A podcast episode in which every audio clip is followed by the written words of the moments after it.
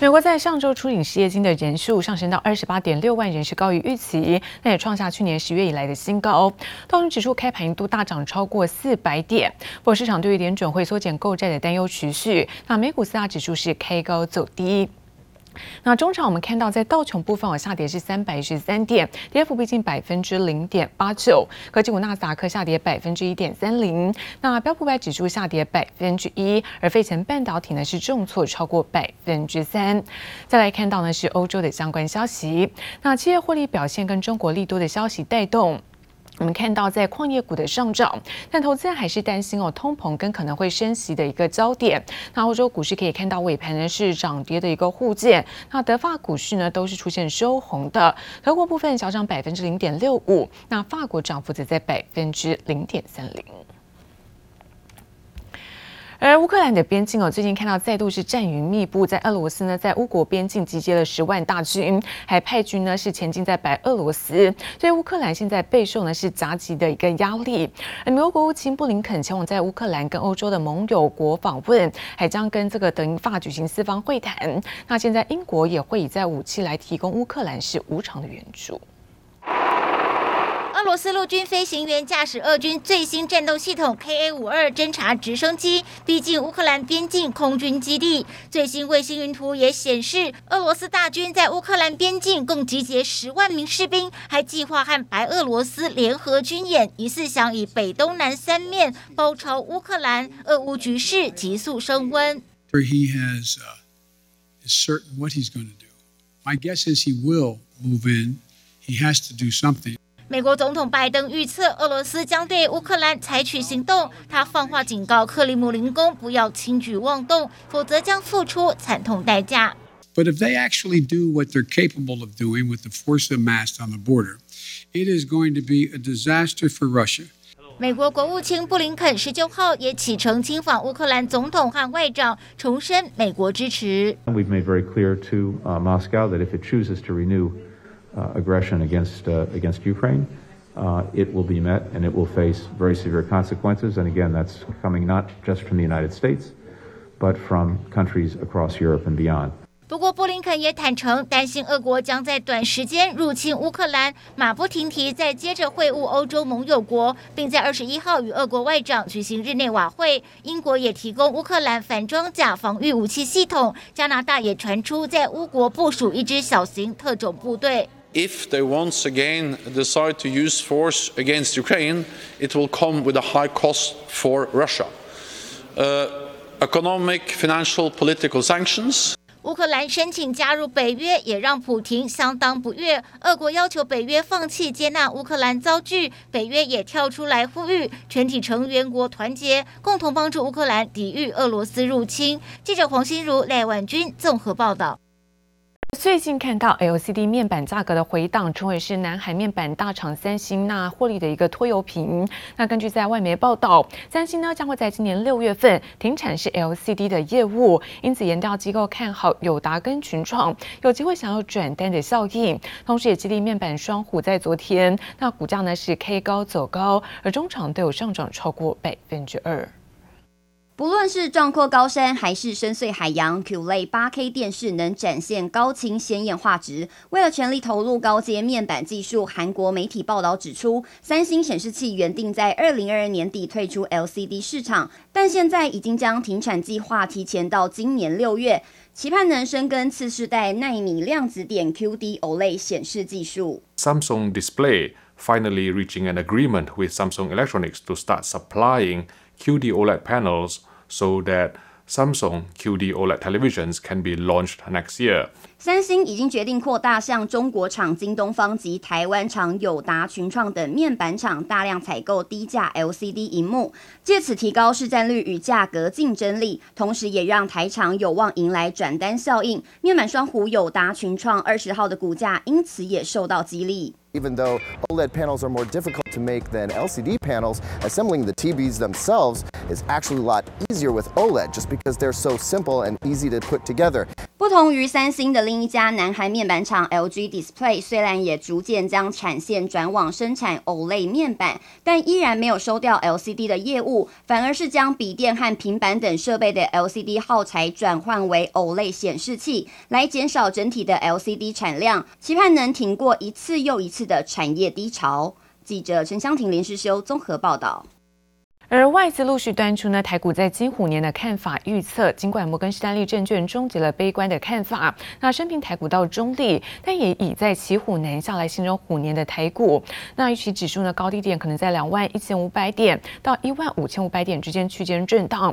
那台股昨天早盘呢是波动剧烈，一度下挫超过百点之后，那再度翻红，又逼近一万八千三百点。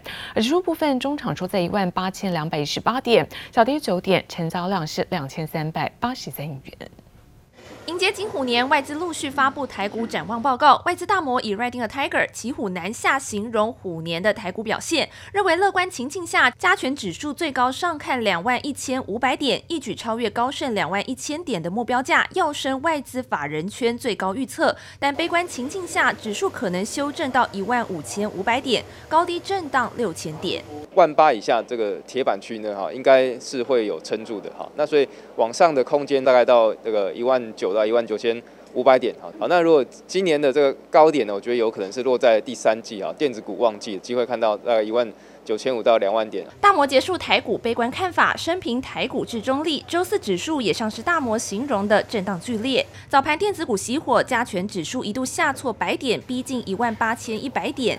随后跌势收敛，大盘翻红，也接近一万八千三百点。大摩也点出上游半导体恐面临获利衰退的风险，纺织、工业等传产股相对稳健，并看好台股十五坚兵，包括中钢、如鸿、丰泰、台达电、国巨、大立光等个股。尽管外资态度暧昧，国家队持续出手护盘，八大关股十九号买超台股三十七点二亿元，连两日买超近六十亿。四大基金也进场布局，买入新兴、南电、纬颖等。个股封关之前哈，那大家在手上电子股的比重建议不要超过五成哈，航运呐哈，或者是像面板，那这些在去年这个获利呢相对来说不错，那今年的这个配息。配股率哈，那如果能够有到到到这个四成五成以上的话，那其实今年的殖利率相对都是有大概十几趴以上的这个幅度。距离封关剩不到五个交易日，荣医生分析台股点位将在一万八千一百点到一万八千五百点左右区间震荡，建议投资人操作上转趋保守，也可适时留意防御型类股的表现。记者周田丽、谢龙镇台北采访报道。而证交所要求未完成登入以及下载凭证双因子认证的证券商，必须要在一月二十四号以前，那强制客户全面的更新密码。但却因为现在各大券商要求更改密码的期限不同，所以 APP 有更改密码的位置也不一定相同。那也导致有不少民众那一头雾水，也使得临柜的业营业员那最近呢真的是忙翻天。交易所是希望你们都留啦，手机的号码也要留，啊，那 email 也要留。营业员仔细向股民解释更改密码相关事项，但仔细一看，各家券商要求更改密码期限不同，有的要求二十一号，也有的要求二十三号，也让近期耗子营业员忙翻天，不仅接电话接到手软，不少民众更改到一肚子气。有收到，但是还没有改，因为呃搞不清楚为什么要改密码，就看得不飒飒啦。是前几天收到的，然后收到就立刻改了。对老一辈人，他觉得不方便是没有错啦，我觉得他是有必要的啦。